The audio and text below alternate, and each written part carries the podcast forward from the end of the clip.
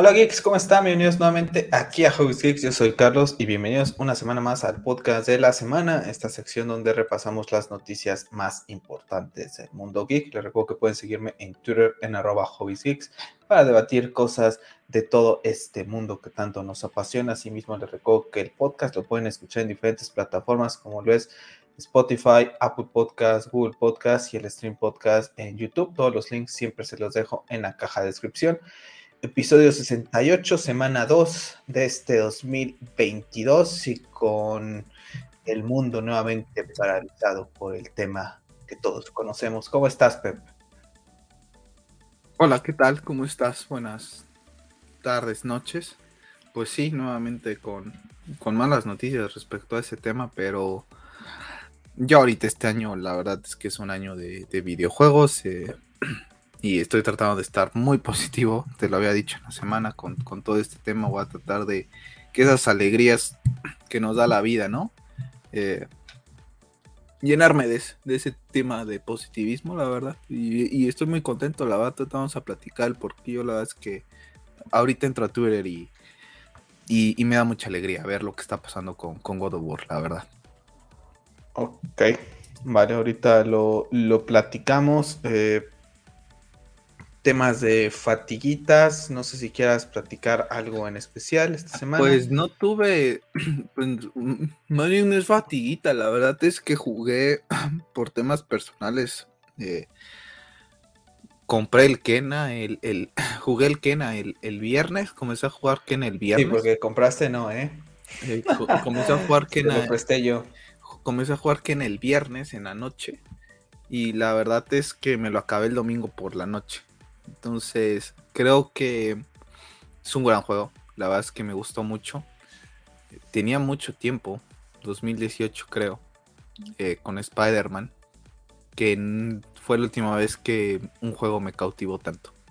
La verdad, Spider-Man en 2018, septiembre. Desde entonces ningún juego me había cautivado de la manera en que me cautivó Kena. La verdad es que lo disfruté bastante. Y por eso es que me la cae tan pronto. La verdad, tú sabes que no soy una persona que, que juegue muchas horas. un poquito bajo, no sé si. ¿Me escuchas mejor ahí? Ahí, a ver. Ahí. ahí. No soy una persona que juegue muchas horas seguidas por el tema de los problemas que tengo en, mi vista. Y sin embargo, Kena logró hacer eso. La verdad es que es un juego muy bonito, muy tranquilo, ¿no? Después de haber estado, entre comillas, sufriendo un poco con Bloodborne y ya poder terminarlo por fin. Necesitaba un juego de, ese estilo y la verdad es que la historia me gustó bastante. Es un juego de amor, de aprendizaje, de, de aceptar las pérdidas. Entonces la verdad es que tiene, tiene un trasfondo bastante bonito y la verdad es que gráficamente luce espectacular. Y eso que lo estoy jugando a Play 4, ¿no? Y en una pantalla 1080, 1090 por 1080. Yo me imagino cómo sabe ver en una Play 5 con una mejor pantalla. La verdad es que creo que que es un muy buen juego y espero que Sony eh, le sepa dar un poco de continuidad a esta clase de, juegos y de proyectos que a lo mejor bajita la mano después se tengan con, convirtiendo a lo mejor en esas franquicias vende consolas, pero en esos eh, juegos que sabes que vas a comprar en cuanto salga la segunda parte. Esos juegos que te atrapan el corazón. Para mí, ah, para mí eso representa en estos momentos Kena, la verdad. Yo la verdad es que no lo he terminado, te, lo comenté, está muy bonito, pero hay partes que, ay, que me, no sé, hay algo que no me, a mí a todo lo contrario de ti, no me termina de, de enganchar del todo, pero sí, o sea, tiene, como dices tú, es un juego bonito, con, para los recursos que tiene, ¿no? Esta, pues este estudio, la verdad es que lo ha hecho de una forma increíble, yo creo que yo creo que Sony hará los, los deberes, no son nada tontos y, y yo creo que tendremos ahí por ahí alguna, alguna secuela, ¿no? Entonces... Recordemos que está en Steam, entonces digamos que no es completamente exclusivo, por así decirlo, de Sony. Pero no sé qué también le haya ido, honestamente no, desconozco que también le haya ido a, a Kena, ¿no? La verdad es que no, no soy de ver números, ni de ventas ni de críticas, pero espero que sea de esos juegos que bajita la mano Sony sepa que a lo mejor les fue redituable, ¿sabes? Que sepan que, que, tienen un buen estudio y un buen proyecto. La verdad es que me gustó. Hay cosas que sí no me gustan, hay ciertas mecánicas, sufría muchísimo con el doble salto con Kena. Creo que eso podría mejorarse, pero en general yo la verdad es que lo disfruté bastante y la verdad es que bastante contento con, con Kena. Fue mi primer juego, así que mi primer juego de 2022, ¿no? Y me lo acabé súper rápido. Otra comencé a jugar Dark Souls 3, fantástico, dificilísimo. Y, vamos a ver, no, sé si le va, no sé si me quiera adentrar tanto, porque la verdad es que lo, compré por el tema de las ofertas, lo había contado en un podcast pasado. Y lo quise probar, ¿no? Por el tema de que estaba con el hype de que ya había acabado Bloodborne. El hype de que ya está Elden Ring prácticamente eh, en un mes. Prácticamente estaremos a un mes, 10 días más o menos de, estrenarlo. No, todavía falta. Para Elden Ring todavía falta, Veintitantos, ¿no? Sí, todavía. Primero llegará un mes, diez días. Un mes, diez días, ¿no? Más o menos. Pero estaba un poco con el hype, pero ahorita la verdad es que ya me estoy planteando si vale la pena que me meta de lleno a Dark Souls 3 o mejor esperar primero Elden Ring y ya después retomar Dark Souls, porque no, no voy a jugar dos juegos de Front Software al mismo tiempo. No, está, está criminal, ¿no? Ahora sí que solamente los, los expertos en estos juegos. Sí, solamente los expertos. Y la verdad es que vamos a ver qué tal. Ahorita voy a ver si juego un rato terminando de grabar el podcast y de ver el partido del NBA. Veo si, si le doy un, poco de continuidad al, Dark Souls. Ok. Eh, yo en tema de fatiguitas, pues el, chiste de las fatiguitas es que nos puedan llegar a conocer un poquito más la gente que, llega a escuchar. El Madrid ganó, está en la final, juega el domingo. contra el Atlético de Bilbao. No, iba a hacer mención de, eso. Que le mandamos un saludo a George, que pues, le va al Barça, Flavio de, Geek Time, que también le van al Barça, y la verdad es que lo, platicamos en el grupo, ¿no? El Barça le, le, jugó bien al Madrid, ¿eh? le jugó bien al Madrid con buenos con chavales lo puso sobre las cuerdas, entonces, bueno, pero no, Pep, no, no iba por ese lado de. No, sí, es que ya sé por cuál, qué fatita Yo la verdad es que esa fatita la, la, omití, la verdad es que me da hasta un poco de pena contar. Sí, me da, me da un poco de pena, es como, se diría, yo, yo creo que se diría que es un como dirían en algún momento, es un gusto culposo. Yo creo que si algo te gusta no puede ser culposo tengo esa, esa mentalidad. Si algo te gusta, no puede ser culposo. Más bien, sabes que es como que no va de acuerdo a tus gustos, ¿no? Como que se desentona un poco de. Pero no pues puede ser un gusto culposo. No se desentona tanto, pero no es como que algo que estaba esperando. La verdad es que ahorita este enero lo. Yo he visto muchos tweets eh, de, de algunas páginas que sigo y, me sentí identificado bastante con ellas estos días, eh, no sé si es porque es cambio de año, no sé, te, lo comentaba yo, ¿no? O sea, me siento un poquito ahí como que necesito un recharge, ¿no? De, de, baterías, como que te, entra nostalgia de muchas cosas, no, no lo sé, pero ya van dos años, el pasado y este, que en, en enero trato de ver series un poquito fuera de, de lo común, series que como que me alegren, que te den positivismo, cosas así, ¿no? No tan pesadas. Y el año pasado, por ejemplo, eh, por estas fechas me estaba viendo, ya me había terminado de ver Un lugar para soñar en Netflix. De hecho, la semana pasada la terminé de volver a ver por tercera ocasión. Me encanta esa serie, esa serie de, volver a comenzar, de no perder la esperanza, de encontrar otras personas que te ayuden a, salir de esos momentos un poquito eh, difíciles de, la vida. Y es una serie que, disfruto muchísimo en Netflix. Para la gente que la quiera ver, se la recomiendo. Entonces la terminé de ver y la verdad es que no tenía nada que ver. Tengo ahí, estoy viendo Los Sopranos, que me encanta, pero es una serie que sí tienes que estarle poniendo atención, que hay capítulos tensos y la verdad es que no, no me apetece todas esas cosas. Y bueno, eh, pues hace unos días habíamos visto a unos de nuestros amigos, a una amiga y un amigo tuyo de, de la universidad, y habían comentado acerca de una chica que yo no conocía, que se llama... Eh, ay, ya se me olvidó el nombre. Lily Collins. Lily Collins. Lily Collins. Y que si la conocí, yo les dije no, y que, tiene una muy bonita película, y no sé qué. ¿no? Y la es que estaba ahí pasando Netflix a ver qué, qué veía y me apareció eh, pues que acababan de anexar pues capítulos de esta serie que están viendo en pantalla para la gente que está en el stream podcast en YouTube. Y dije, esta chica es la que, comentaba mi amiga eh, Miriam, ¿no? Y, y vi el tráiler y dije, mira, pues no tengo ganas de ver cosas tan locochonas ni que me pongan a pensar tanto. Y me puse a ver el fin de semana, el domingo por la noche, Emily in Paris y bueno, gente, para el martes ya la había terminado.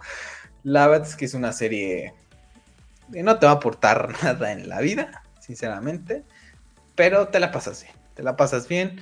Eh, como hombre te das tu buen taco de ojo, a, lo particular, eh, pues Lily Collins se me hizo muy bonita, una chica muy bonita, la verdad es que no la conocía hasta ahorita. Y entonces, bueno, pues la verdad es que la disfruté, te dije que la estaba viendo y pues tú también caíste. Y bueno, comentarle a la gente que aprovechando, ¿no? Ya está confirmada una tercera y una cuarta, una cuarta temporada. Entonces, pues son esos gustitos son, que te dan. Creo que a nadie le importa si hay una tercera o cuarta temporada, pero.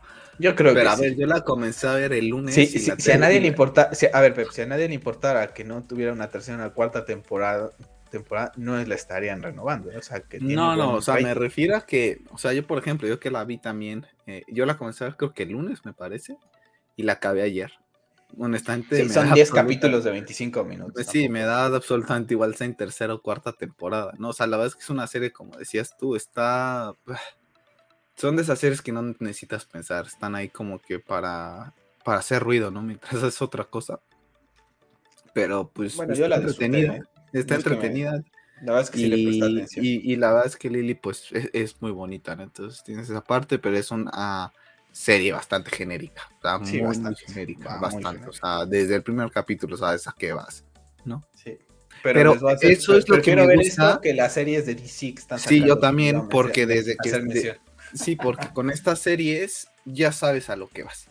Y ya sabes que te vas a esperar. No vas a llevarte eh, sorpresas, ni grandes tramas, ni grandes actuaciones. Aquí ya sabes perfectamente a lo que vienes, entonces ya eres muy consciente de. Así es.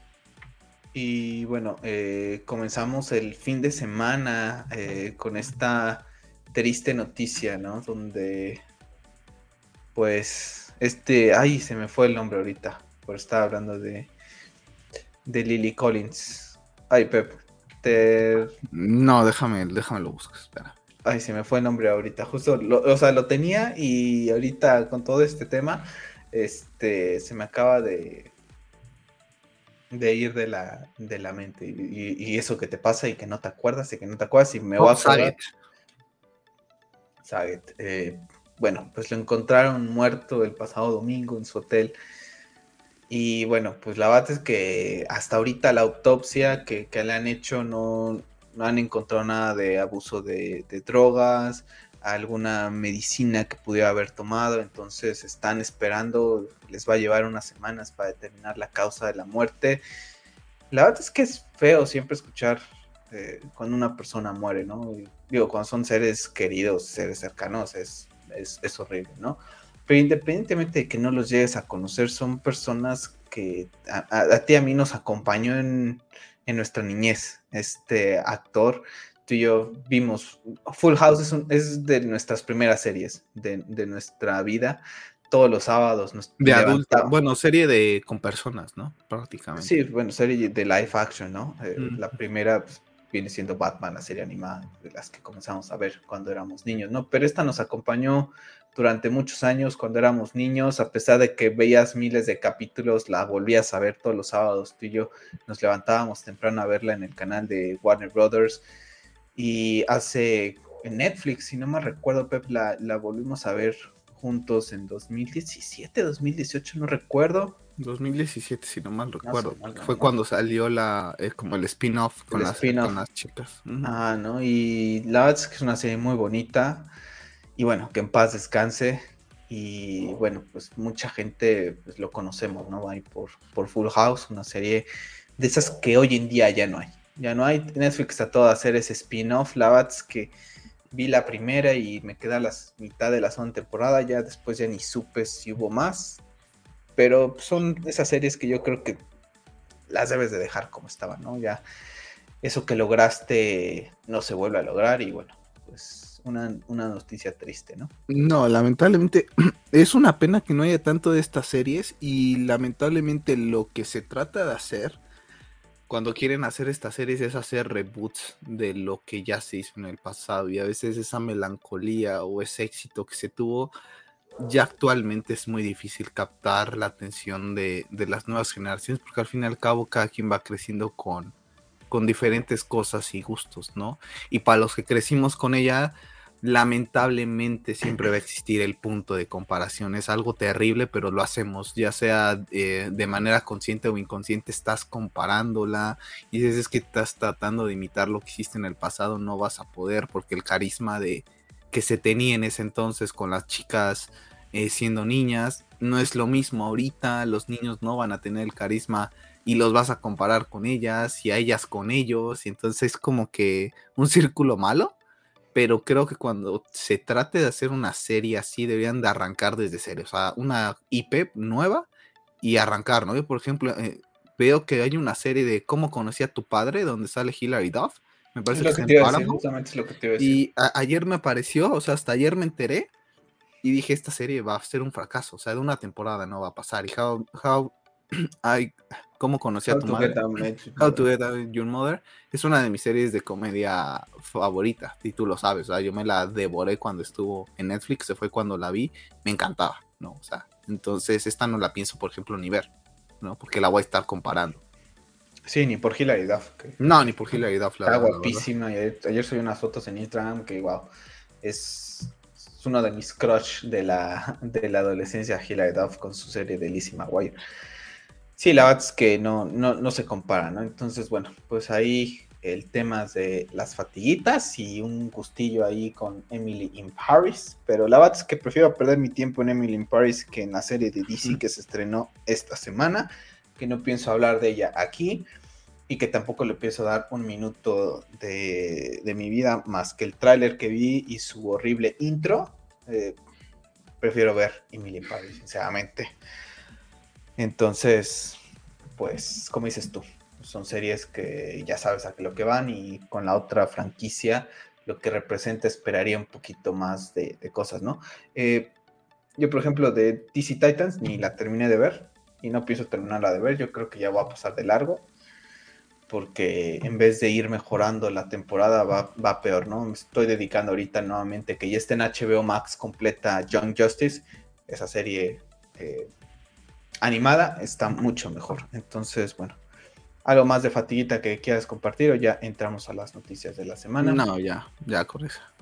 Perfecto, bueno, pues vamos a las noticias de la semana porque justamente hace rato, en este viernes 14 de enero que estamos grabando el podcast, pues bueno, eh, se comentó que ya empezaron a los primeros screens acerca de Doctor Strange Multiverse of Madness. Esta semana se terminaron de, de, grabar los reshoots y bueno, ya Marvel ya está aún así pues eh, mostrando los primeros screens. Se comenta que se mostraron aproximadamente entre una hora y media, dos horas de película, todo el tema de los cameos que dicen que va a ser un pues algo muy locochón. Eh, no se mostraron, ¿no? En, absoluto, se los van a reservar, porque pues imagínate si empiezas a mostrar todo desde los primeros screens en enero y la película está en el 5 de mayo, pues la cantidad de spoilers que va a haber, ¿no? Entonces, eh, supieron guardar a secreto, a voces, el tema de Andrew y Toby, para lo mejor para lo que es el público en general o el público un poquito más alejado de todo esto.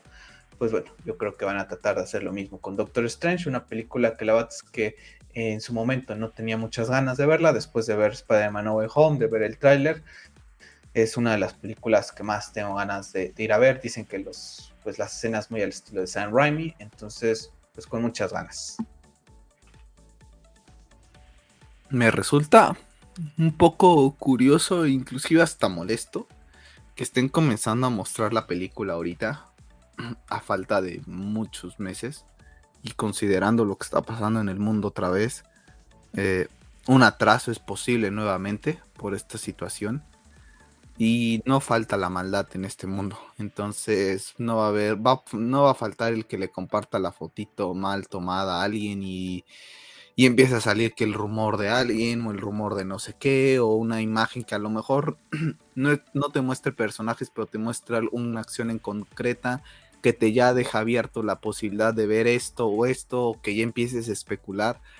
En verdad no sé cómo no aprenden. Yo sé que el tema de la tecnología ha hecho mucho daño a, la humanidad, pero hombre, espérate a marzo o abril y le empiezas a proyectar, porque esa gente, pues al fin y al cabo a sentir que ya la vio y va a querer decirlo, ¿no? La verdad es que me, resulta un poco molesto.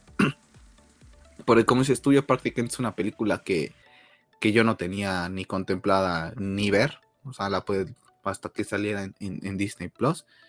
Y ahorita la verdad es que es de las películas junto con la Year que, más ganas tengo de, ver este, este año, ¿no? Ahorita que comentas Disney Plus, no recordarles a la gente que ya está The Eternals en Disney Plus. Yo creo que la veré el fin de semana. La verdad es que no, no fue una película que me motivara para ir a ver al cine. Entonces, bueno, pues la veré este fin de semana a ver qué tal. Tenemos este póster, anunciaron este póster de Spider-Man, la verdad es que está bastante chulo, me ha gustado mucho. Y hemos tenido declaraciones de Tom Holland estos días acerca de que, pues, espera seguir haciendo películas de Spider-Man y ha comentado que que durante todas estas tres películas que lo hemos visto interpretar a Spider-Man en solitario y con algunos otros eh, personajes también ahí invitados en sus películas, más las películas de los Avengers, Civil War, pues comenta que en realidad eh, su figura ha sido más como un Spider-Boy, ¿no? Y que en esta película se encuentra ahora sí como Spider-Man, ¿no? Que es acerca de ese crecimiento, de tomar sus propias decisiones y bueno, tomarse como un lado también un poquito el tema de, los Avengers, ¿no? Y bueno, lo platicamos en la review tú y yo, ¿no? Es algo que promete bastante para el futuro, es eso, ¿no? Que pueda convertirse en ese Spider-Man y no estar como a la sombra de, Iron Man. Sí, esperemos que sí. Digo, la verdad es que este póster está bastante bien. No sé por qué no lo sacaron en su momento. Ahorita ya es como que se me hace un poco irrelevante. Siempre hemos aplaudido, por ejemplo, el tema de, Zack Snyder, de cómo le da giros a, los personajes, ¿no? Creo que aquí Marvel eh, lo, hace, lo hace y lo criticamos, ¿no? Y puede sonar un poco contradictorio. Yo creo que aquí es que el tema es que se llevó mucho al extremo, ¿no? Era un Spider-Man muy, muy apegado a, a Tony Stark, que prácticamente para todo le tenía que pedir permiso. Creo que si lo hubieran presentado de una manera en donde, ok, estuviera entre comillas a la tutela o su padrino, por así decirlo, como se dice acá en México, ¿no?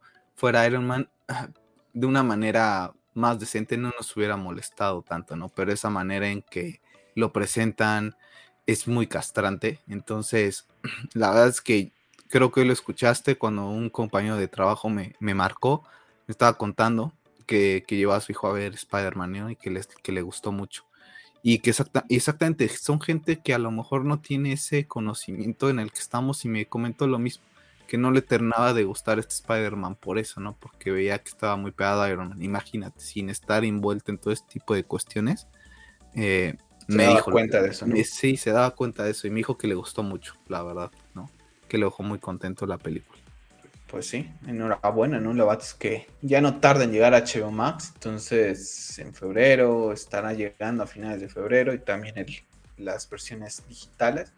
Entonces, bueno, yo espero que saquen una, trilogía, un pack por ahí, chulo, bonito, para hacerme de esta, esta colección, ¿no? Al final de cuentas, Spider-Man es de mis personajes favoritos y son de esas películas pues que a uno sí le gustaría tener en, en su colección, independientemente de que estén por ahí en Disney Plus o en HBO Max. Esta semana comenzó la segunda temporada, el rodaje de la segunda temporada de Shadows and Bone, esta serie basada en los libros. ¿Tuviste oportunidad de ver la primera temporada del año pasado? Creo que no, ¿verdad? ¿De cuál? De Shadows and Bone. No, no, la, viste, la verdad es que no tengo ni idea de. sí, vi que lo, sí vi que lo titeaste, pero la verdad es que no tengo ni idea de, de qué me estás hablando.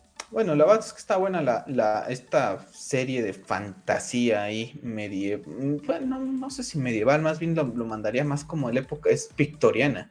Eh, no está mala, tampoco es la gran cosa, es una serie también como de para pasar el rato nada más.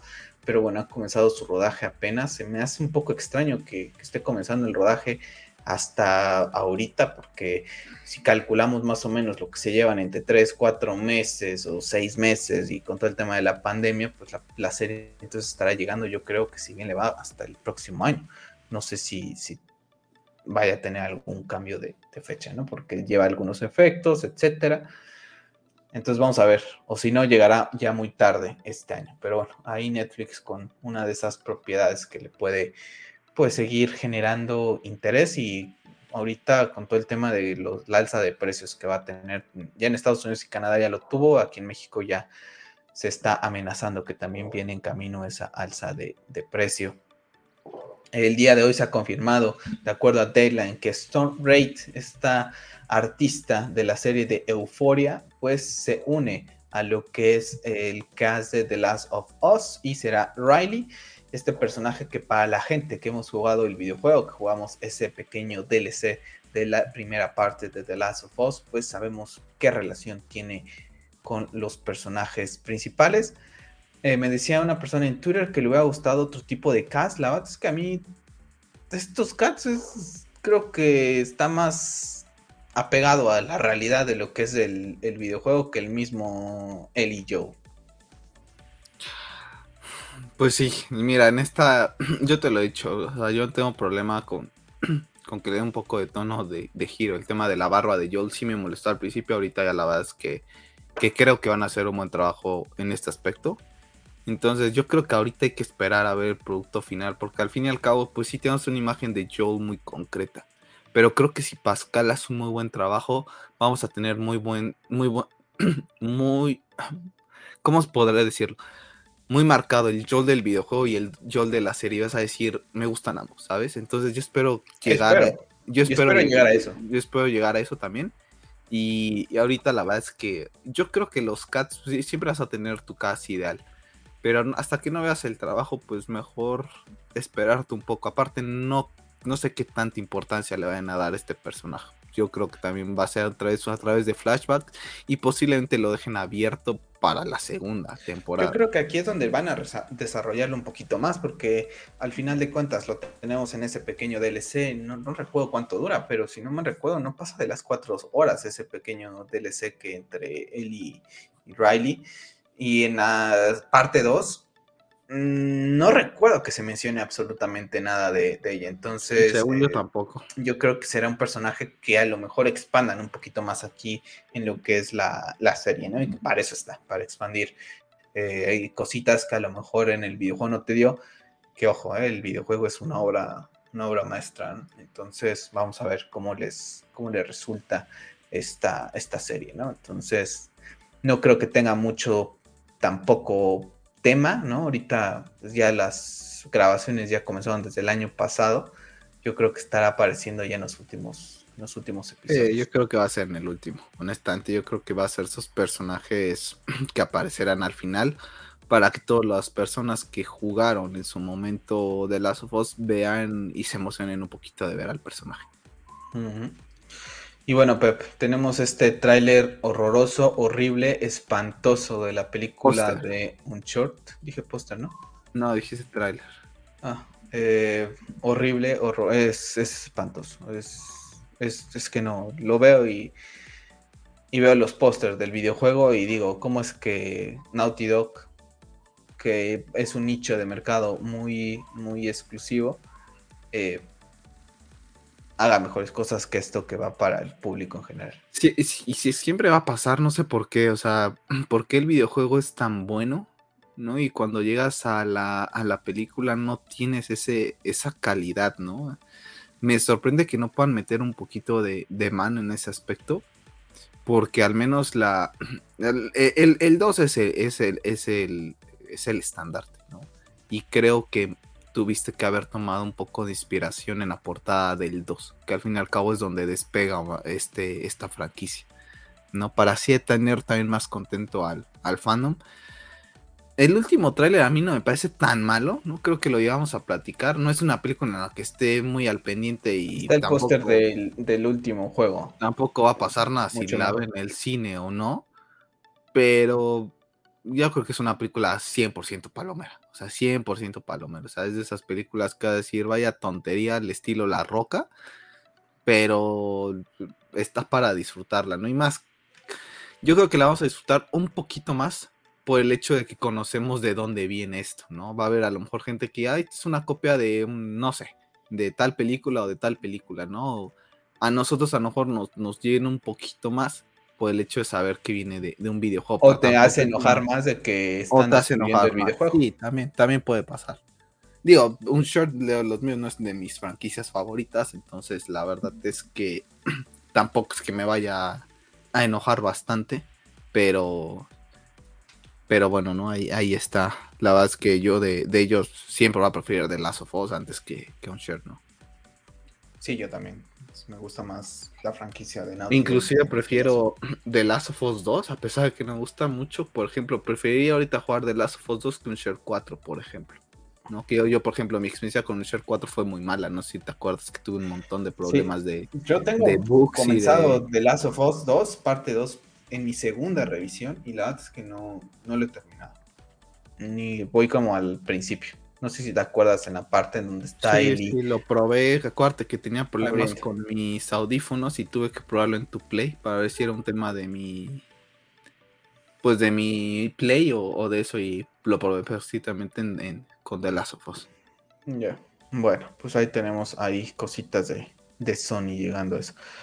Bueno, el señor Ben Affleck ha estado muy platicador estos últimos días y bastante ha comentado cositas interesantes. Primero que nada, acerca de que Matt Damon fue una de las personas que estuvo ahí a su lado, ¿no? Sabemos esa relación que tiene con Matt Damon y que él, pues, hizo que le ayudó a, a decidir qué pasaba de largo con todo el tema de Batman, de la Justice League, de la película de Batman, porque pues no estaba en, un buen momento él en su vida personal, más todo lo que pasó con esa producción de la Justice League con Warner Brothers, la partida de Zack, la introducción de Josh Whedon, pues él, él decidió pues que no era bueno para su salud y la verdad es que pues a mí me parece bien, hay gente que criticaba a Matt Damon, a mí me parece lo correcto, un ser querido siempre va a ver lo mejor por ti y no hay ningún papel que valga la pena ni que te estrese de esa manera y si no lo estás disfrutando, no hacerlo. Sinceramente yo lo veo así.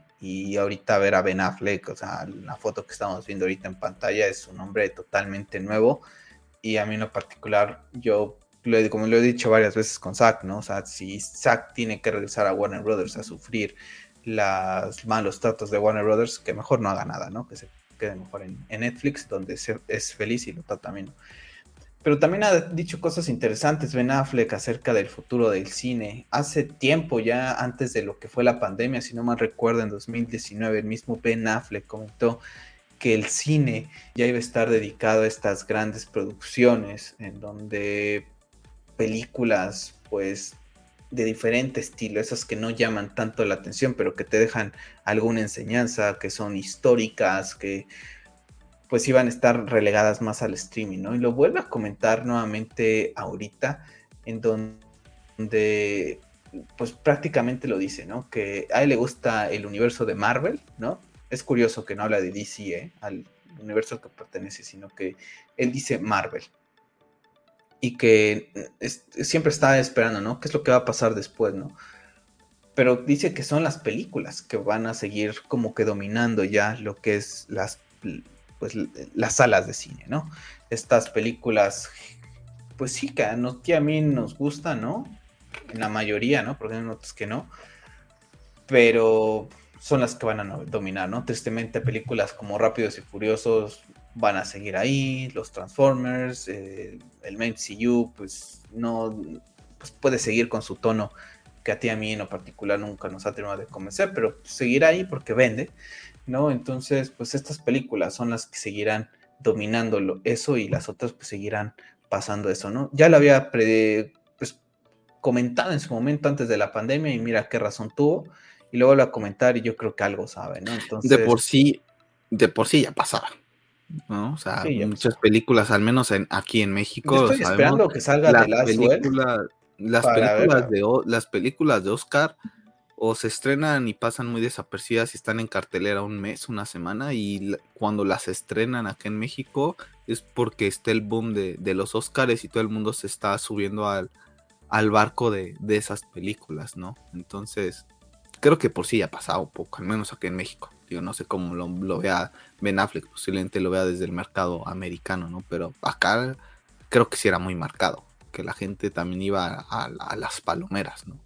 Mm, y dio una entrevista ahí en español un poquito hablando acerca del tema de que estaba, pues que él no estar casado con un personaje de esos donde toda la gente está esperando que lo tengas que hacer bien, refiriéndose a IPs que pues da a entender, ¿no? Con estos de, DC, pues no, no es algo que le termine de, atraer por completo, ¿no?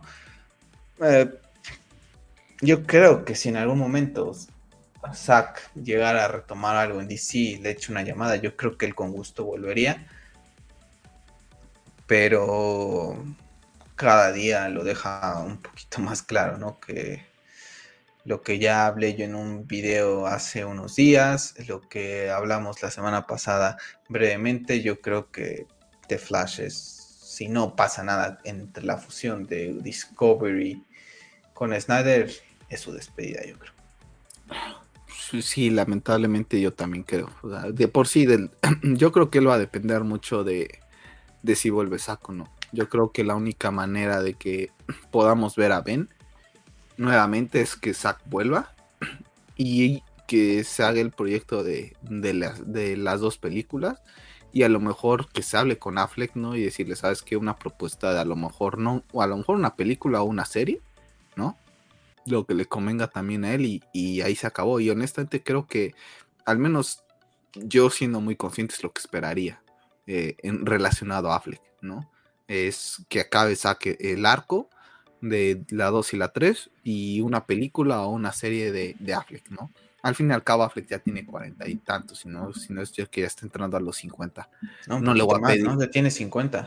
Sí, no le voy a estar, déjame revisar, no le voy a estar pidiendo a Ben que, que esté ahí hasta los 70 años, ¿no? Entonces, yo con eso me conformaría. Yo creo que suelte esa clase de comentarios. Tiene 49, años.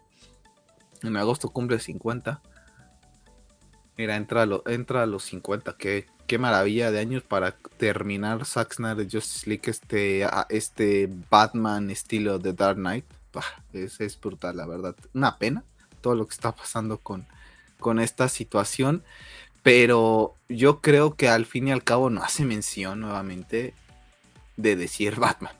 sí, no lo dice, pero lo deja entrever. Sí, pero, es que si no, lo escuchas, sí, sí ya, pero lo deja entrever. Pero también hay que tomar.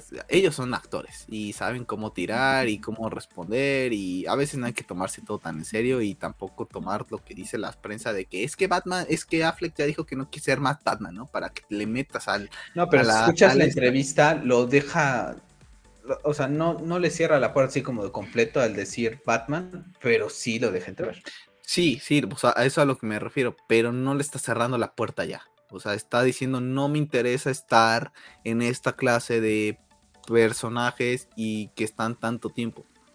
Sí, ok, se entiende. Ni siquiera está siendo ahorita Batman por tanto tiempo. Es que ahorita ni siquiera es Batman ya. O sea, si lo vemos fríamente y tristemente, ni siquiera ya es Batman. Ahorita ya tenemos al Batman de Pattinson y al Batman de Quito. Entonces, ahorita él ni siquiera es Batman. O sea, que nosotros lo querramos como Batman es otra cosa. Pero él ahorita no está firmado para ser Batman. Entonces hay que tener claro esas partes también, ¿no? Eh, estoy quitando algo de lo que vamos a hablar ahorita porque no, no me lo esperaba. Entonces está bien que nos tomara a a lo que es eh, pues el podcast porque vamos a poder hablar de ello. Entonces, dame un minutito, Pep.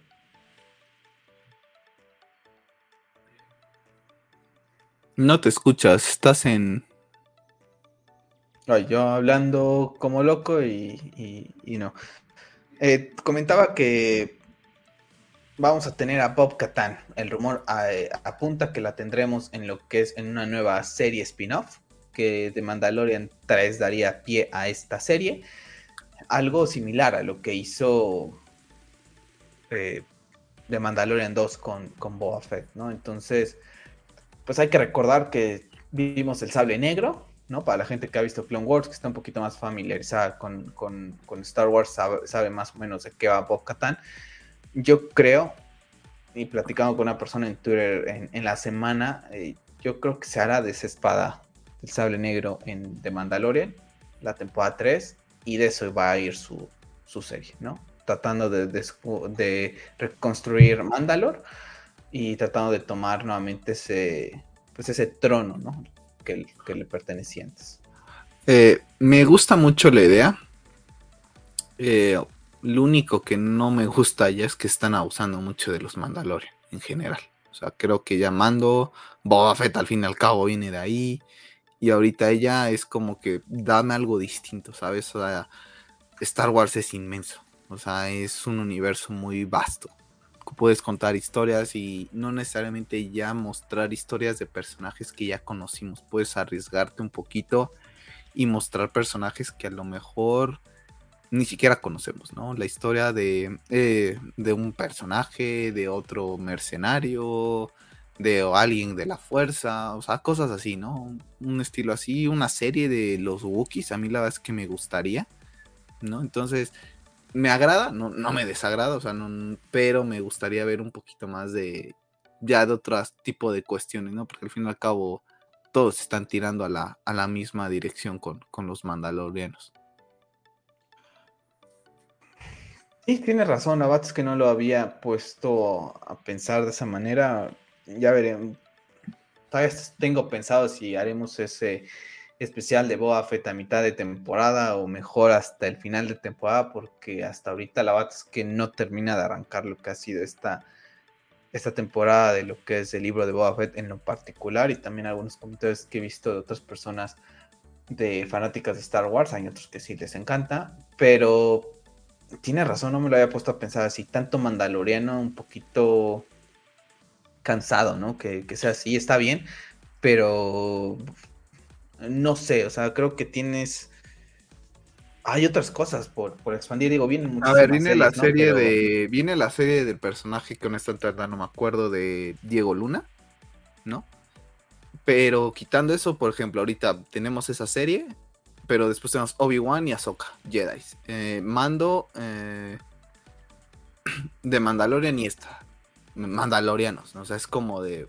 Salte un poquito de esto.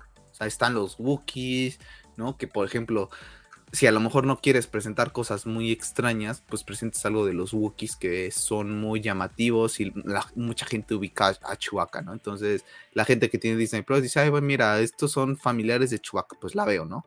Sea, si es lo que quieres atraer, pues haz una serie de ese estilo, ¿no? Entonces, a mí me gustaría que también exploraran otro tipo de, cuestiones con Star Wars. Sí, a mí también.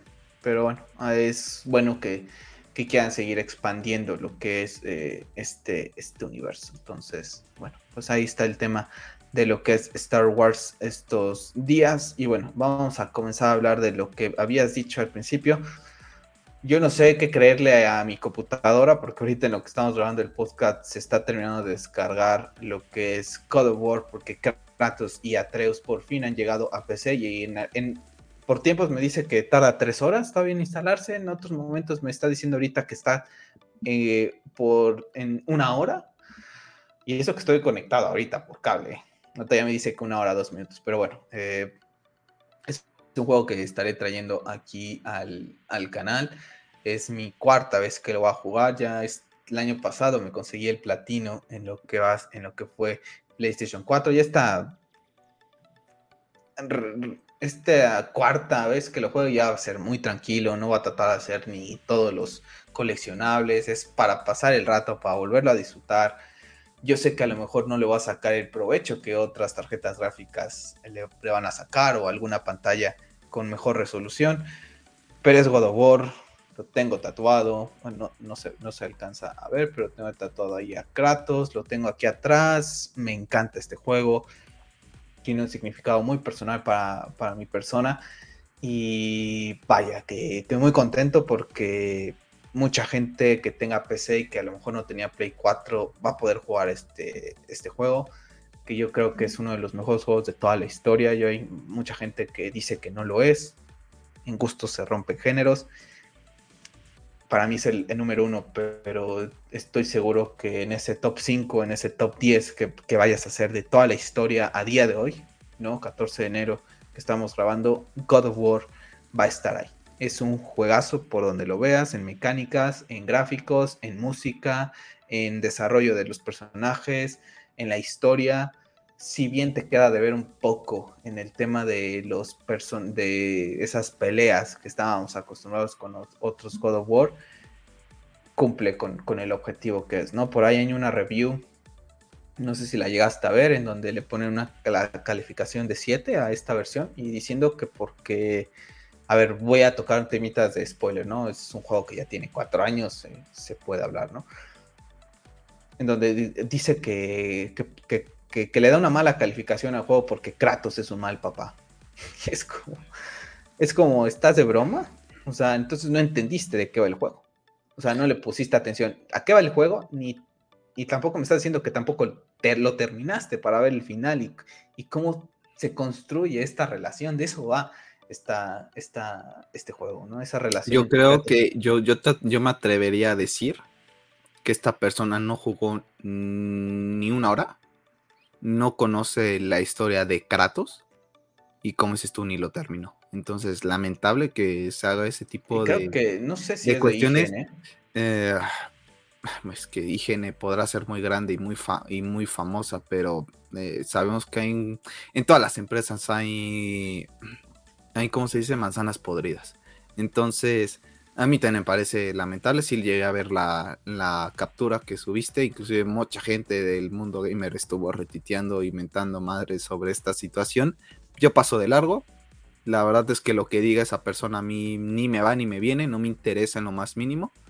Yo es un juego que, amo, que disfruto y estoy muy contento de ver que muchísima gente ahorita por todo el tema de en Twitter cuando pones las, ya ves los temas, ¿no? También está apareciendo muchos temas de, de God of War.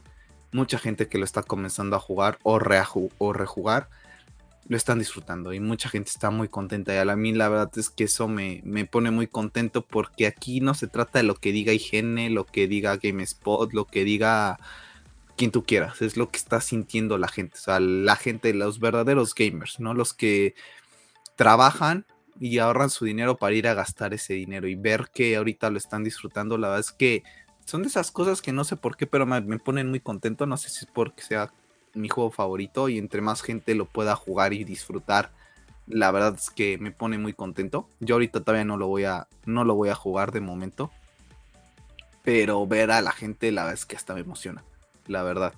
Estoy muy contento de eso y creo que es importante resaltar lo bueno que es este juego y lo contento que está la gente con este port de PlayStation sin demeritar lo que ha pasado con otras cuestiones, ¿no? Por ejemplo, hace rato sí vi un tweet de que decía eh, la cantidad de jugadores que hay ahorita eh, con God of War en Steam y los que tiene Halo. Creo que ahí está equivocado, creo que esa no es la manera correcta de promocionar God of War, tirándole a la otra compañía, porque honestamente a mí no me había percatado lo tóxica que es la, la comunidad gamer con estos temas. Tóxica está, no más pues. es terrible. insoportable, es insoportable. Las que prefiero ni tuitear en esa clase de páginas porque sé que me va a llover de cosas. Entonces, de esa clase de twitters paso. Me quedo con los twitters que me llegan a aparecer de la gente que está diciendo, wow, la experiencia en God of War en PC es magnífica, wow, mi primera vez con God of War, wow, las capturas, wow, las gráficas, wow, todo, ¿no? Me quedo con eso dejando de lado esas comparativas tontas y qué bonito que los juegos de Play lleguen a, PC y más gente los, los pueda llegar a disfrutar, porque al fin y al cabo, comprar una consola o una PC, pues es una inversión, ¿no? Eh, afortunadamente nosotros hemos tenido la oportunidad de tener todas las, todas las consolas, entonces a lo mejor no lo vemos de esa manera, ¿no? Pero hay gente que tiene que decidirse entre una y otra, ¿no? Y a veces pues te decides por un Xbox por el tema del Game Pass, ¿no? Y, y hay gente que a lo mejor siempre ha estado así. O hay gente que de plano no le gusta PlayStation o Xbox, ¿no? Y que es muy de PC. Y a lo mejor dice, no, pues cuando si el, pues si sale algún día lo jugaré, ¿no? Si no, no, no lo juego, ¿no? Yo llegué a ver un Twitter que es un chico que, que pues él no, que él es de PC, que él no tenía PlayStation y que pues lo llevó a jugar en casa de su amigo y que, y que ya estaba, ¿no? Y que ahorita lo estaba descargando porque le había gustado mucho. Entonces, la verdad es que estoy contento por eso, de que más gente va a poder jugar esta obra maestra, ¿eh? Hay gente que se enoja de que estos juegos lleguen a, PC después de unos años. Eh, yo la verdad es que no. No, no. Al contrario, como dices tú, esto amplía. eh, que más gente pueda disfrutarlo, ¿no? Hay gente que es muy de PC y está casado, ¿no? Y te dice, por Dios, o sea, te estás peleando entre tus guerritas de consolas de que si en Xbox o en Play 5 se ve mejor cuando te dicen, ¿no? Pues en PC se los llevan de calle, ¿no? O hay gente que simplemente pues tiene un Xbox y que a lo mejor tiene una PC, ¿no? Una PC buena porque se dedica a hacer streamings de, videojuegos y, tiene a lo mejor la PC buena para poder realizar sus canales de YouTube. Pues ahora tiene esa oportunidad de decir, ok, puedo jugar los juegos de PlayStation también, ¿no? Eh, hay gente, como dices tú, hay gente que ahorra mucho tiempo para tener una, una consola, ¿no? O su PC buena y que tengan oportunidad de jugar estos juegos, aunque sean pasando muchos años. Eh, yo lo veo bien, ¿no? Ya salió Horizon el año pasado, ya salió Days Gone, eh, el rumor de Bloodborne está cada día también sigue ahí fuerte. Y a mí me parece bien que más gente pueda disfrutar de esta obra maestra que tú y yo tuvimos oportunidad de jugar en Play 4 en 2018, en abril de 2018, y que hemos tenido oportunidad de jugarlo varias veces ya. Y que, bueno, exactamente, ahí tienes a, Kratos en, en Funko Pop. Eh, yo lo tengo aquí atrás. Eh, y tengo otra versión también de ese mismo con Krat, con Atreus. Y es un juego maravilloso. Me encanta. Y espero que la gente lo disfrute. Y es un juego de aprendizaje, de pérdida, de amor. Tiene acción, tiene aventura, tiene historia. Es que es un juego que lo tiene todo. O sea, es un juego redondo 100%. Y el final para esa persona que dice que Kratos es mal padre, creo que no es que no lo jugó, no lo jugó. No lo jugó porque el final es brutal es el primer juego que voy a estar haciendo grabando, grabándome Pep. A ver cómo, cómo me va, cómo me acostumbro a eso. El siguiente será el Ring. En cuanto al tema de Halo y que lo comparan, mira, sí te puedo decir que ahorita jugando Halo sí me está costando un poquito de trabajo. Pero, ¿sabes? sí es, malo. puedo entenderlo, que no te termine de atrapar. Pero a mí ya el hecho de las comparativas de... Es que God of War está teniendo 15 cuantos jugadores y Halo y Forza no hacen eso ni. Sí, es, de mal gusto, ¿no? A mí se me hace muy de mal gusto. Es de, güey, o sea, además, disfruta, disfruta y deja disfrutar. Y además también estamos comparando una obra maestra con dos juegos.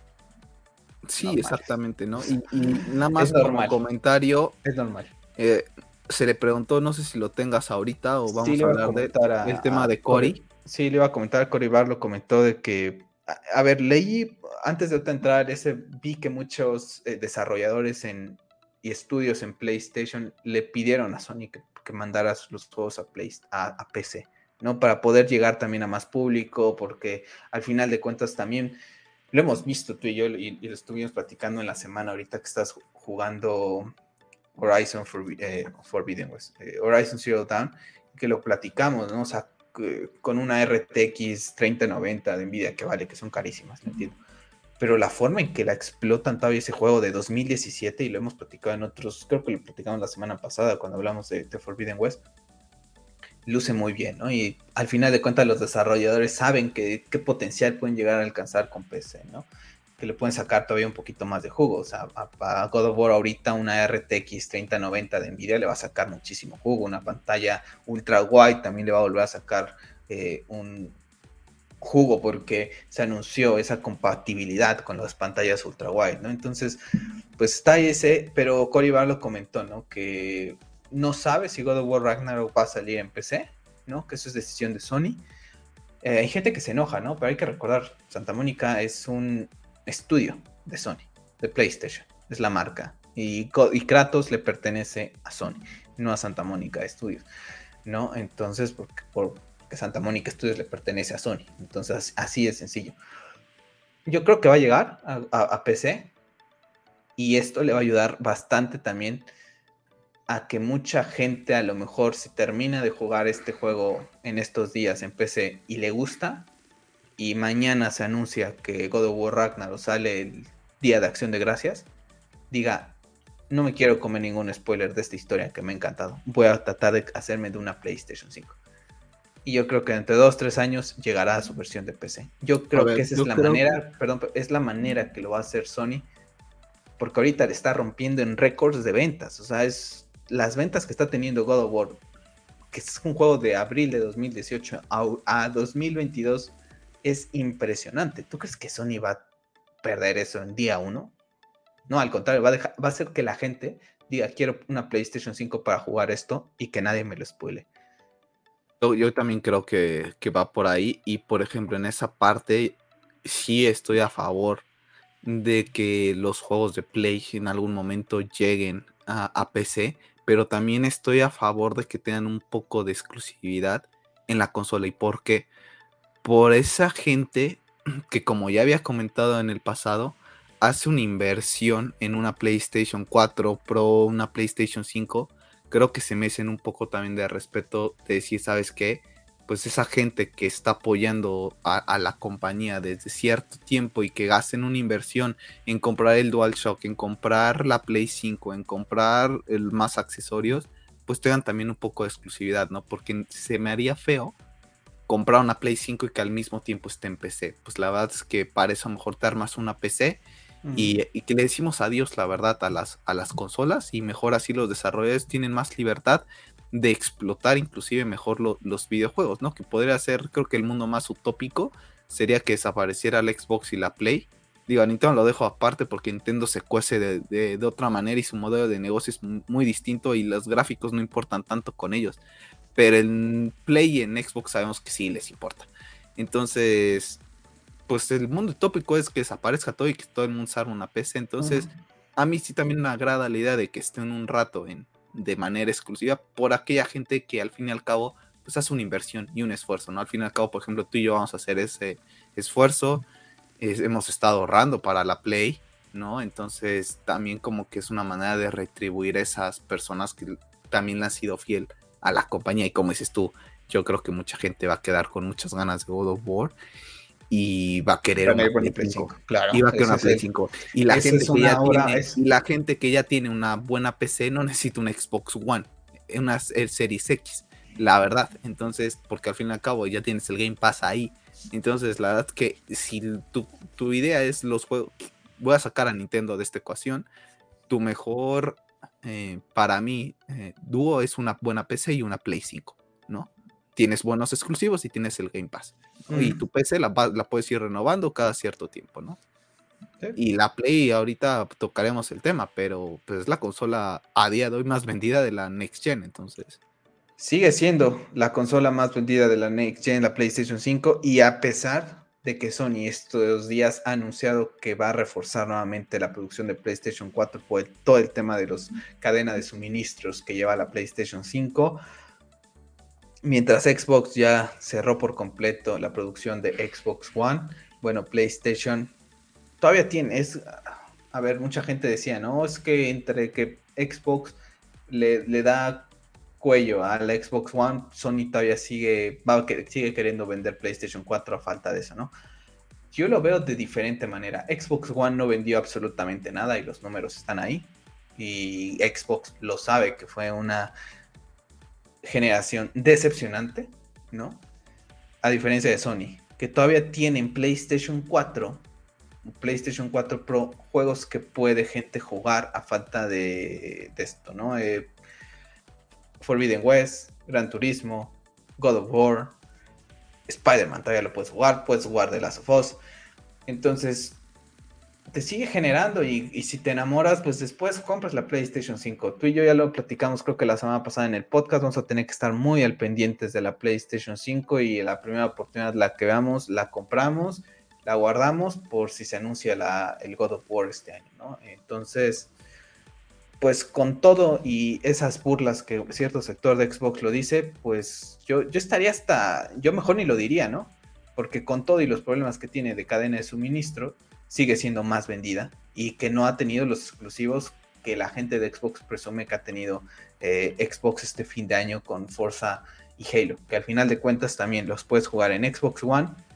Yo lo pude haber jugado en Xbox One, en mi caso lo estoy jugando en mi PC. Tampoco necesitas una Series X o S para, para jugarlo, ¿no? Entonces, como dices tú, esta toxicidad que hay en las guerras de consolas es algo que yo tampoco lo había visto hasta el año pasado híjole, qué, qué horror, ¿eh? Que si sale esto lo critican, que si Forza, eh, que si Horizon se parece, que es el Zelda, que si todos son Zelda, que si este se ve mejor acá, que si este no sé qué, cómprate la que sea y disfrutan, en vez de estar molestando y diciendo y sigo viendo comentarios de que los gráficos de Elden Ring son malos.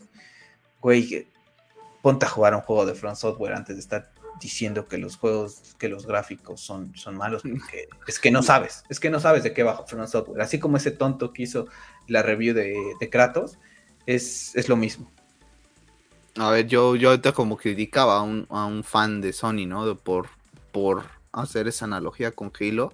A mí yo ayer te comentaba de, lo que llegué a ver por, por parte de los de Xbox, ¿no? Burlándose de esta situación porque él tenía una Play y una Xbox Series X y decía, ya estoy completo con la Next Gen, ¿no? Así burlándose de que Play va a regresar a ser la Play 4. ¿Cómo dices tú?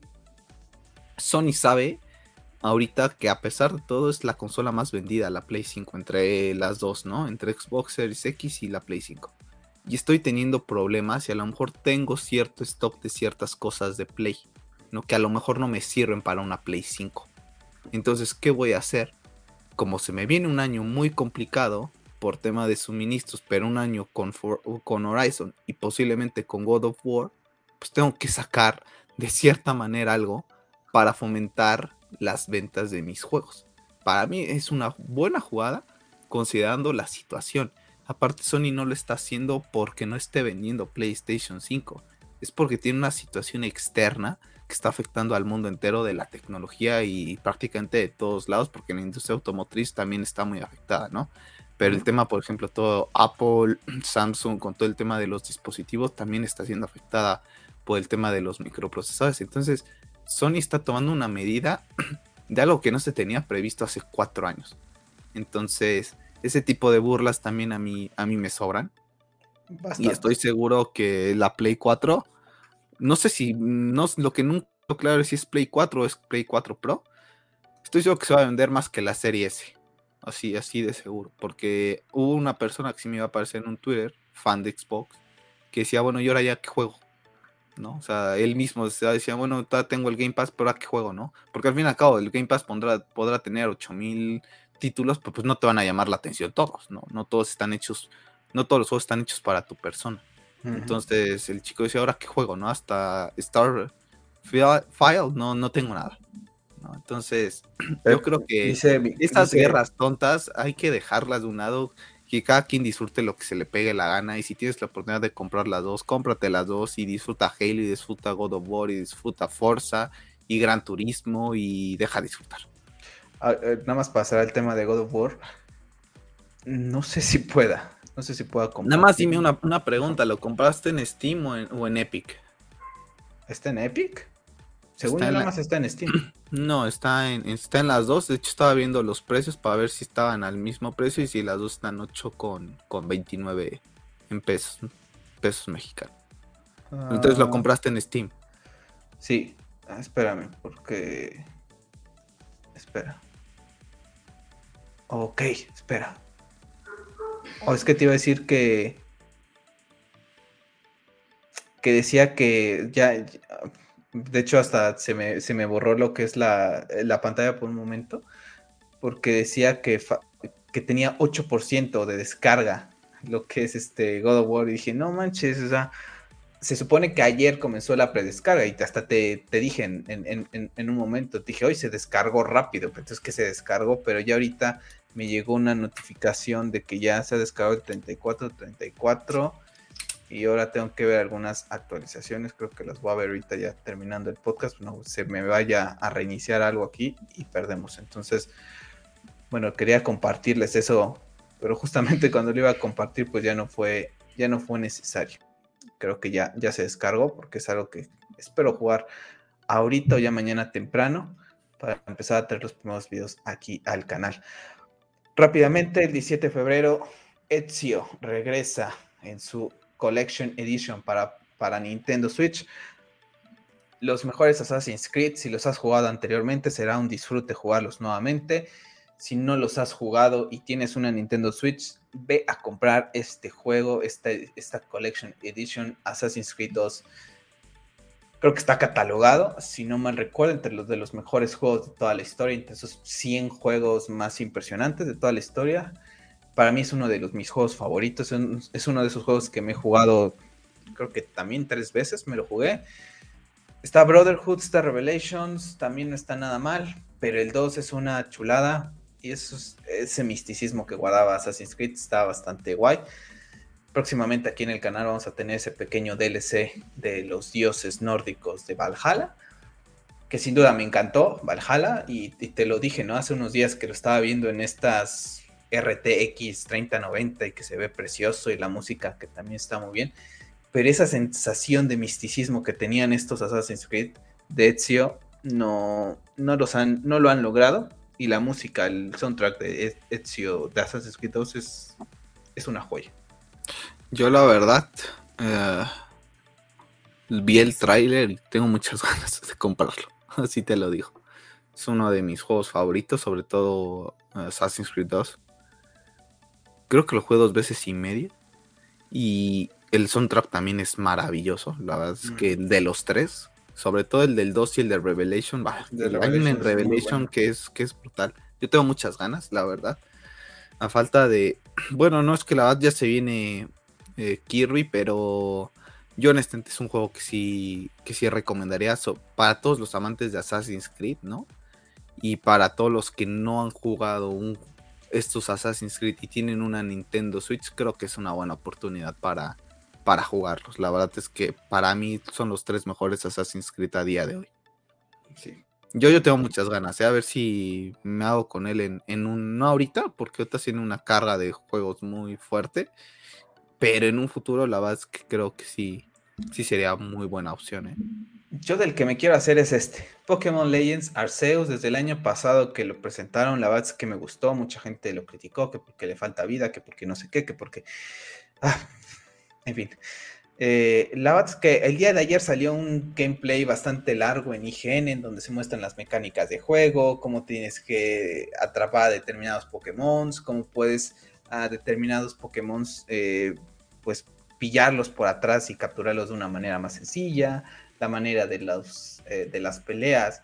La verdad es que es un juego, creo que esos de que compras y juegas 10, 20 minutos al día y ya está, no necesitas estarlo acabando de, una manera rápida. Yo creo que va a ser mi segundo juego que compré en este 2022. El primero ahorita fue God of War que lo compré en Steam.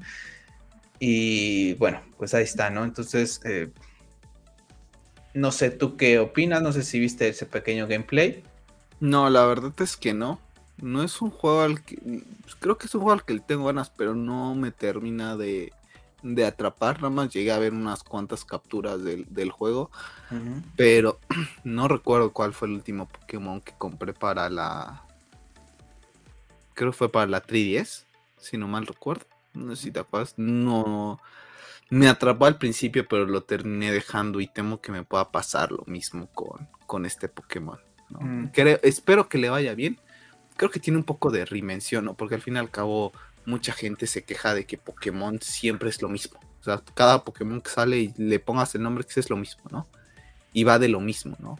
Y muchos dicen que a lo mejor ya les hace falta ese riesgo de mostrar otras cosas distintas, ¿no? La verdad es que no sé qué tanto se aleje un poco de, de los otros Pokémon, pero esperemos que le vaya bien. Y bueno, el fandom de Pokémon, eh, pase lo que pase, esto va a vender un montón.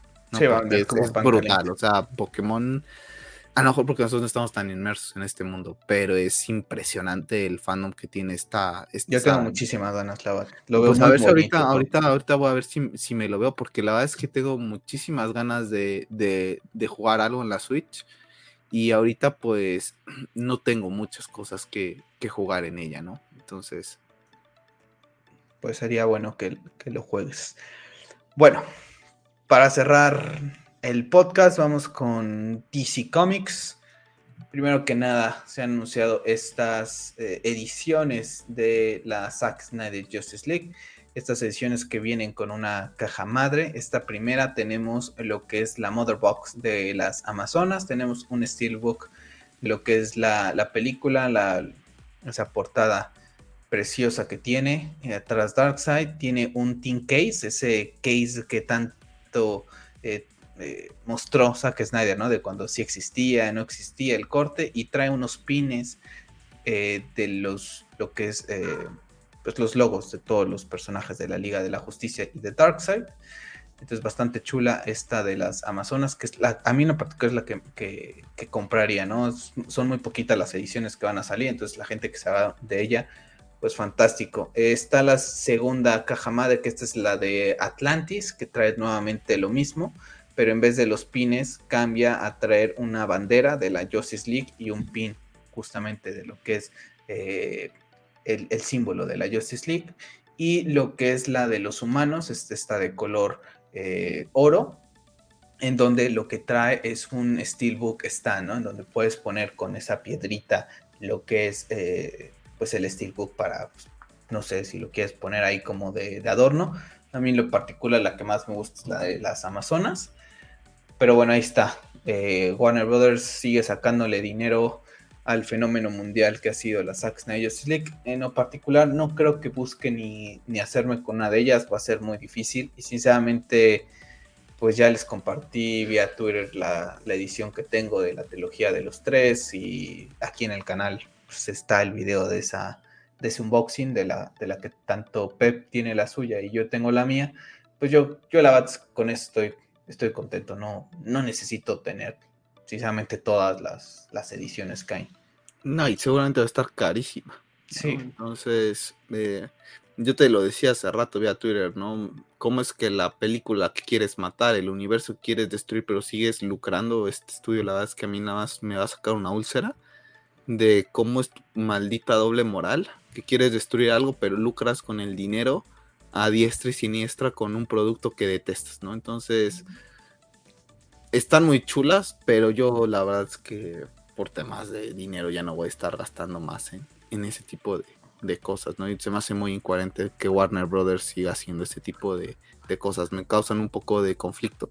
Que quieras destruirlo, pero al mismo tiempo te estás forrando de billete con eso. Entonces, ya dentro de pronto después van a sacar las tres, ¿no? O sea, las tres cajas madres y todo el tema y, o sea, van a seguir lucrando, lucrando, pero no quieres darle continuidad me parece un poco, un poco patético por parte de, Warner que haga esto. Digo, los diseños, la verdad que están, están impresionantes. La verdad es que si uno fuera millonario y tuviera el dinero suficiente, compraba las tres. Sí, también para estar ahí al pendiente cuando salen. Pero pues, lamentablemente uno no lo es, entonces pues, ya con la que tengo es más que suficiente, la verdad. Así es. Bueno, esta semana se anunció que The Batman será clasificación PG-13, no esa clasificación. Se esperaba que pudiera ser una clasificación R por todos los comentarios que se habían dado de esos pequeños screens que se habían tenido el año pasado, donde decían que estaba muy brutal, que estaba muy oscuro y todo, que, bueno, parecía, ¿no? Que podía llegar a ser clasificación R, al final de cuentas no lo va a hacer, será clasificación PG-13 y también se ha comentado ya, estaba platicando con una persona en Twitter de el tema de la filtración, de hacia dónde va lo que es la historia, yo lo había leído, pero la verdad es que no quiero leer absolutamente nada, porque entonces pues ya vas y ves la película con cara de, ok, va a pasar esto, va a pasar lo otro, la verdad es que a mí en lo particular no me gusta hacer eso con, nada, ¿no? Eh, si voy disfrutar un producto, lo quiero disfrutar bien, ¿no? No quiero saber los, los spoilers que hay, ¿no? Y bueno, eh, el rumor es que adaptaría No Man's Land, el cómic, ya es algo que hizo Nolan, en The Dark Knight Rises y también lo hizo la serie de Gotham, ¿no? Entonces, no sé, o sea, me, teniendo la idea un poquito de, del cómic de Year One, donde el Riddle es el villano y lo que hace y que siento que podría tener inspiración Matt Reeves en ese cómic, a pesar de que no se ha dicho tal cual que tiene, pero que siento que tiene algo de ese, de ese cómic sí me hace sentido que No Man's Land pueda ser un algo que, quisieran adaptar, aunque creo que si lo llegan a hacer de esa manera es como que otra vez seguimos viendo lo que habían dicho, ¿no? El tema de, de Nolan 2.0, cuando puedes hacer otras cositas, pero bueno, vamos a ver cómo, cómo se va desarrollando esto, ¿no? Hasta no ver la película y decir, ok, sí puede pasar, no puede pasar, lo adaptarían de esta manera, no lo adaptarían de esta manera, pero con cautela, ¿no? La verdad es que tantas historias, ¿por qué siempre irse a lo mismo y a lo que ya empezaron a mostrar? Ahorita, como dices, ¿no? El tema de que quieren, a lo mejor quiere replicar lo que hizo Nolan y decir hizo una mejor película, ¿no? Pues a mí ahorita ya me pasa por, por ahí. La verdad es que creo que no vale la pena hablar mucho de este tema porque al fin y al cabo ni siquiera hemos visto la primera película como para ya estar pensando en que va a ir la segunda, o sea, no saben ni cuándo se va a estrenar, entonces creo que es algo que está muy lejano en el tiempo, muchas cosas pueden pasar todavía, entonces yo creo que ahorita lo importante es que le recortaron la, bueno, más bien le cambiaron la, ¿cómo se dice? Lo del PG-13 a, a, del R, perdón, del, del R al 13, ¿no? Creo que eso llama un poco más la atención. Pues es que no estaba confirmado que fuera R. Se estaba especulando que pudiera ser R por el, por el tema de, de lo que se había dicho de que estaba muy brutal, muy cosas así. Se confirmó. Creo que si querías explorar de una manera un poco cruda y ruda y bien la psicología de Bruce, creo que tendría, que ser R, honestamente. ¿No? No, sé qué, parámetros se vayan a usar, pero...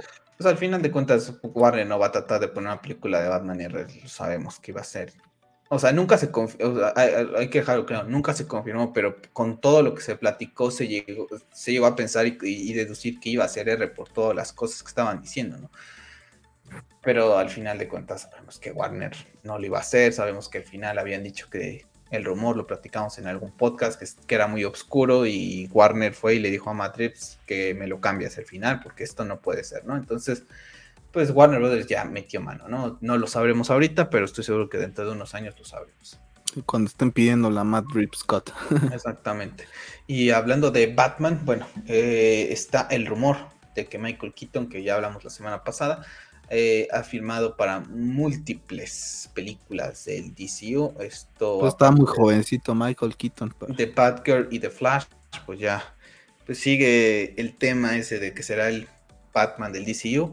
Esta semana aquí en el canal pueden encontrar un video que hice exclusivo acerca de esa primera imagen que tenemos de Michael Keaton para la película de Batgirl, para que vayan y lo revisen y puedan ver de qué se trata esa primera imagen de Michael Keaton. Pero bueno, ahí lo tenemos prácticamente, pues será el Batman del DCU. Parece que todos esos rumores que será ese estilo eh, Nick Fury, pues se van a hacer realidad. Cada día parece que toman más fuerza y, y pues es el futuro brillante, ¿no? Eh, amo a Michael Keaton como Batman, me encanta, pero su tiempo ya fue.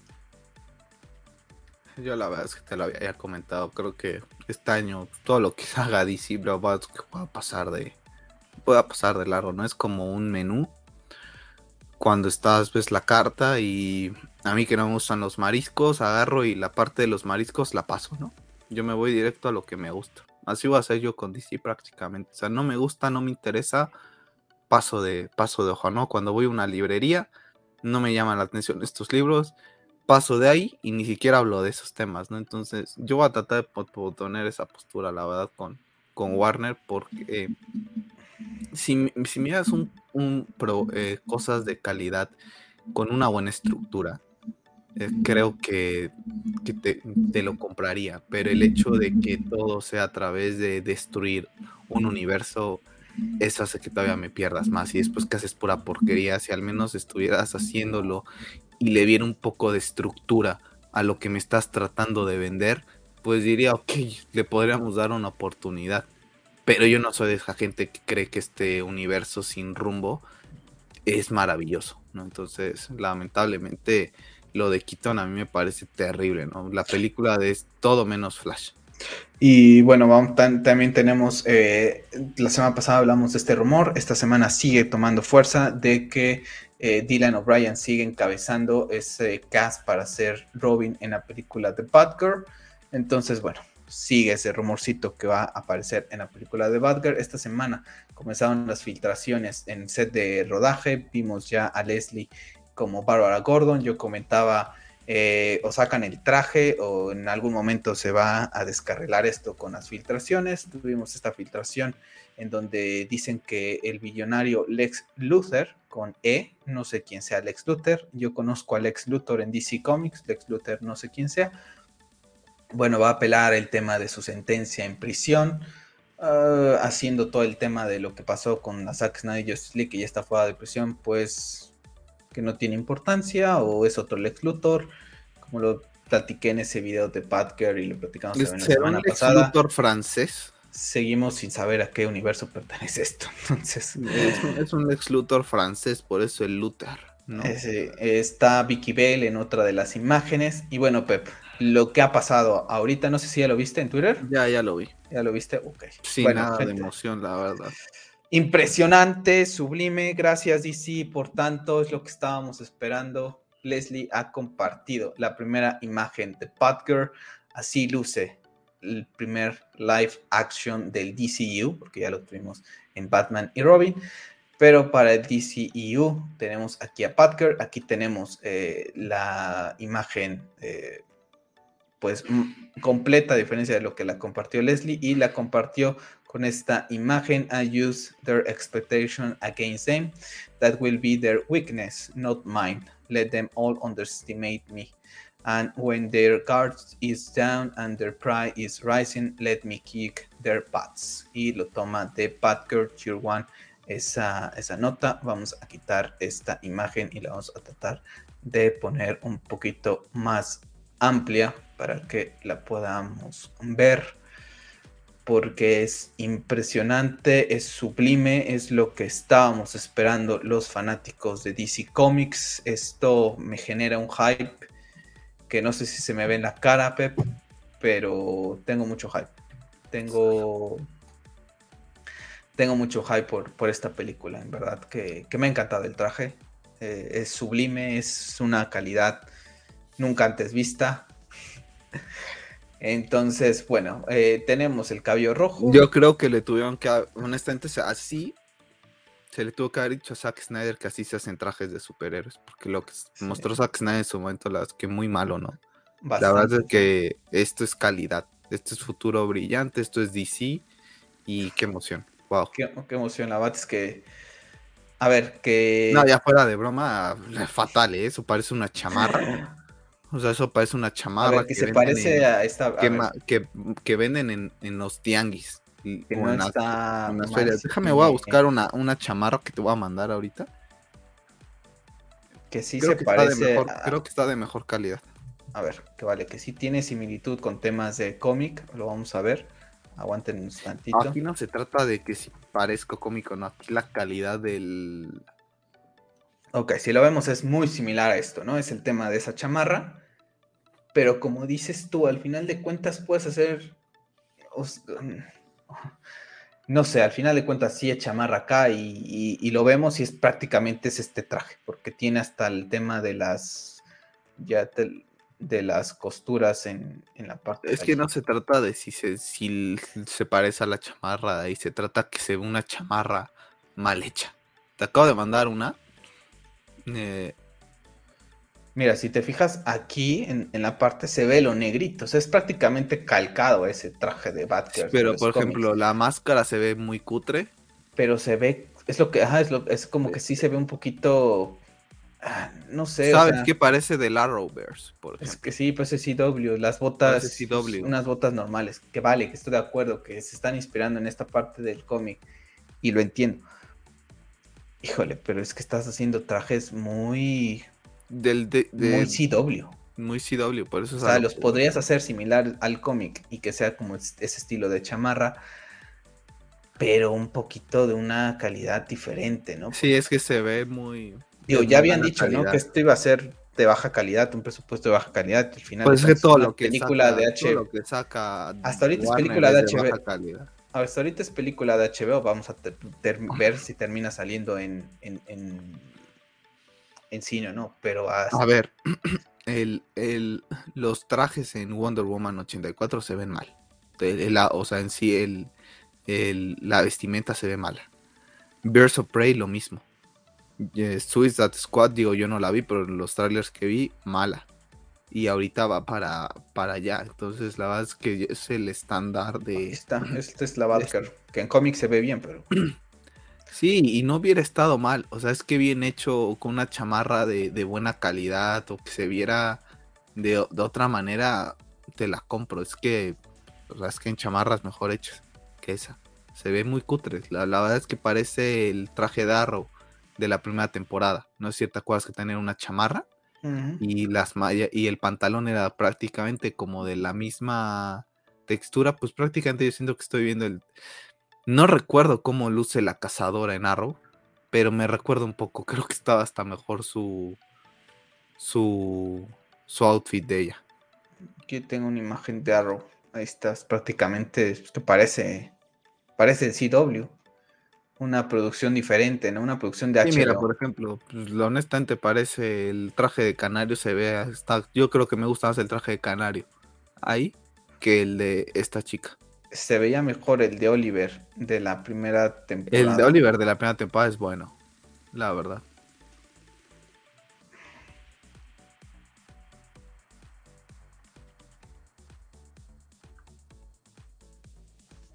Es que luego ves trajes, cosplays diferentes. A ver, este es el de la primera temporada, ¿no? Eh... Sí, es la chamarra. Me gusta más. Sí, está mejor. Me gusta más que la de Patker. Ya te digo que el de. Estoy buscando una imagen donde se ve mejor de la cazadora. La verdad es que se ve mejor el de la cazadora en, en Arrow que acá. O el de, ¿cómo se llama? El de el personaje de Kelly Loss, ¿cómo se llamaba al principio? ¿Siempre fue Canario o cómo se llamaba? Ay, no me acuerdo. Pero por ejemplo, estamos viendo aquí cosplays de Batgirl.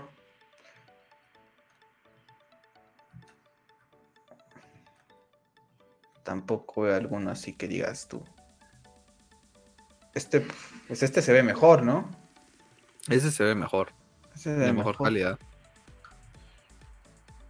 Mira, está, ahí está, mira, la similitud, ¿no? Entre esta parte del cómic, que es lo que está tratando de imitar eh, ahorita con Leslie. Pues mira, se ve, se ve casi igual. ¿Cuánto dinero tendrá esta chica para hacerse sus, sus cosplay? Este se ve mejor calidad. Este también se ve mejor calidad no sé, eh, a ver cómo resulta, cómo se ve ya en movimiento. Pero hasta ahorita, pues sí, esta es la inspiración. Pero deja, deja mucho que desear, sinceramente.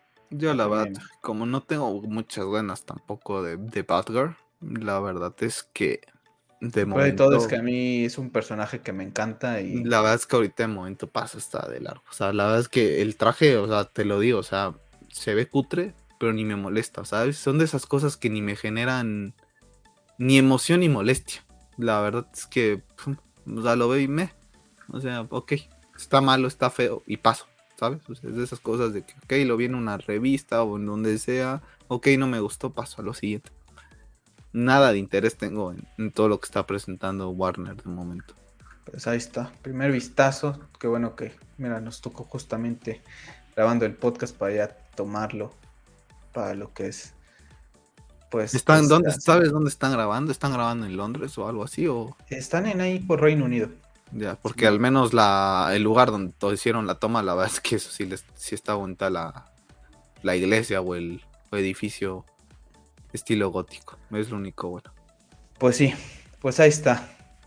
Se nos va la segunda semana de enero y se termina este podcast, que ya bastante larguito se nos fue. Así que bueno, pues ahí está Pep, el primer vistazo de Leslie como Batgirl.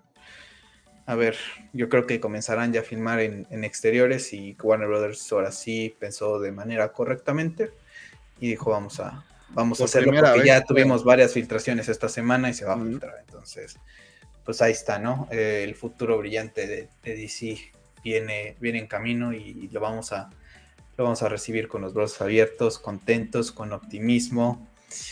Y no, ya, si fuera de broma, el traje.